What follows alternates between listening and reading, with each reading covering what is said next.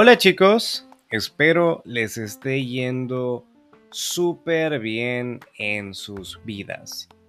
Yo soy Milton Ralph y les doy una vez más la bienvenida a Spanish Que Chivo. Este es el episodio número 49 de este podcast. Para este episodio, quiero compartirles un lugar turístico de mi país. Por su nombre, es probable que se piense en algo malo, ya que en su título lleva el nombre de un ángel que cayó del cielo al revelarse a Dios, según la Biblia. No vamos a entrar en temas bíblicos, pero creo que muchos conocen la historia de ese ángel que ahora es un demonio. Se trata de la puerta del diablo. No literalmente, por supuesto. Ese es solo el nombre del lugar. Más adelante te hablaré de la historia de su nombre. Cerca de la capital se encuentra este lugar que atrae a turistas de todo el mundo. Este es uno de los puntos más altos del país. La magia que tiene este sitio turístico es una grieta formada por dos peñascos. En inglés, crags or rocks. En el cerro llamado El Chulo. Uno de los atractivos principales de aquí son sus maravillosas vistas.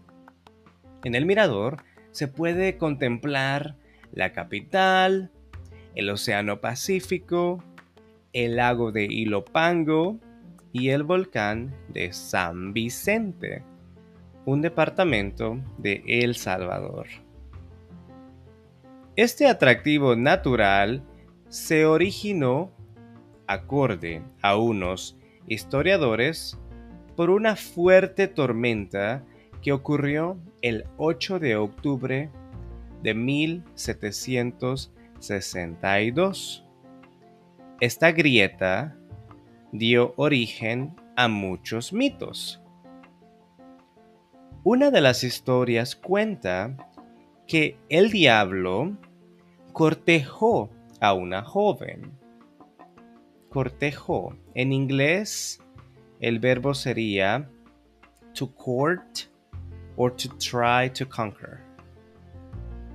Los familiares, al enterarse, decidieron confrontarlo. Y cuando estuvieron a punto de atrapar al diablo, este rompió un peñasco y huyó. Es por esta razón que lo empezaron a llamar la puerta del diablo. La puerta del diablo, aparte del mirador, ofrece a sus visitantes distintas actividades deportivas. Aquí, los sábados y domingos, puedes hacer rapel y aventarte de la tirolesa. Estas actividades tienen un costo. El montañismo es otra de las actividades preferidas de las personas. En el centro de San Salvador, la capital, hay buses o microbuses que te llevan al lugar. El costo es económico o puedes rentar un carro. No lleves alimentos porque encontrarás comida típica. Si tienes ganas de ir a otro lugar, a un kilómetro se encuentra un parque muy popular que se llama Parque Balboa. Y ahí vas a encontrar muchos puestos de comida típica súper deliciosos. Si vienes a mi país, ten muy en cuenta este lugar. Con eso llegamos al final del episodio. Te recuerdo que si no entiendes algo del audio de este episodio, puedes darle play otra vez. Y si quieres el script, lo puedes obtener en Patreon. El audio también está en muchas plataformas de audio y puedes apoyarme dejando tu calificación del podcast en iTunes y Spotify. Y puedes suscribirte a mi canal de Spanish que Chivo en YouTube. El script está solamente en Patreon. En la descripción dejaré los links. Con esto me despido y les deseo una muy bonita semana. Nos vemos de nuevo en el episodio número 50. Salud.